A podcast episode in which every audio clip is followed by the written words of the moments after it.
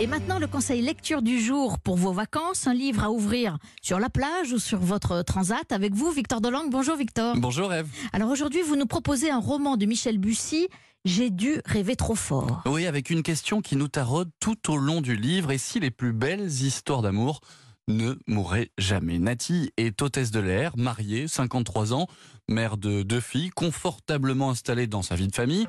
Lorsqu'elle reçoit son planning pour le mois suivant, Montréal, Los Angeles, Jakarta, il y a comme une coïncidence. Elle se rend compte que c'est exactement les mêmes vols, le même parcours qu'elle avait fait il y a 20 ans, en 1999. Et c'est sur ce vol, l'amenant à Montréal, qu'elle avait fait la rencontre d'Iliane, un musicien. Une rencontre, un coup de foudre d'une vieille époque. Et les coïncidences vont se multiplier. Mhm. L'équipage est exactement le même, comme si finalement toutes ces ressemblances avec le passé voulaient dire quelque chose. Michel Bussy a innové pour son douzième roman. J'avais depuis longtemps envie d'écrire un roman d'amour, sachant qu'on m'attendait plutôt sur le registre du, du thriller. Et c'est vrai que je m'étais dit, ce qui serait absolument extraordinaire, c'est de mêler l'émotion d'une histoire comme sur la route de Madison avec un vrai thriller et un vrai, un vrai suspense. Et je pensais que c'était impossible de relier les deux, ce que c'est cette, ce pitch sur les coïncidences.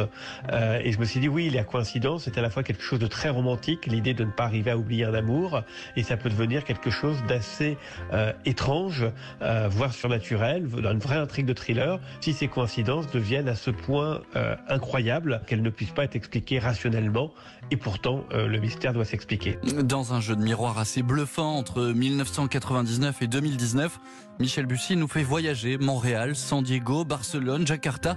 Quatre villes pour un roman que vous n'arriverez pas à lâcher, car l'intrigue est comme toujours avec cet écrivain toujours très bien tenu. C'est donc un roman entre amour et thriller. Donc, et vous me disiez aussi, Victor, que c'est une sorte de romance un peu hors des sentiers battus. Oui, tout à fait. La plupart du temps, quand on lit un livre où le héros se pose des questions sur le sens de sa vie, de son couple, c'est un homme, assez banalement, il va rencontrer une femme et va devoir choisir. Ben, cette fois-ci, Michel Bussy a voulu inverser les rôles.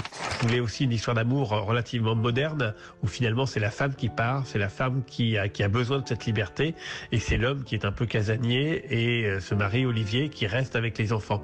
Et donc ça me permettait de d'inverser les rôles par rapport aux grandes histoires romantiques où c'est généralement l'homme qui est volage et qui hésite entre euh, la liberté et son foyer.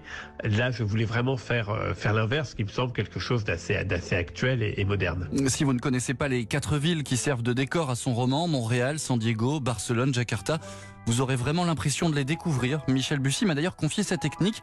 Il écrit l'intrigue, finalise son roman et ce n'est qu'à la fin où il vient compléter ses descriptions à la façon d'un metteur en scène.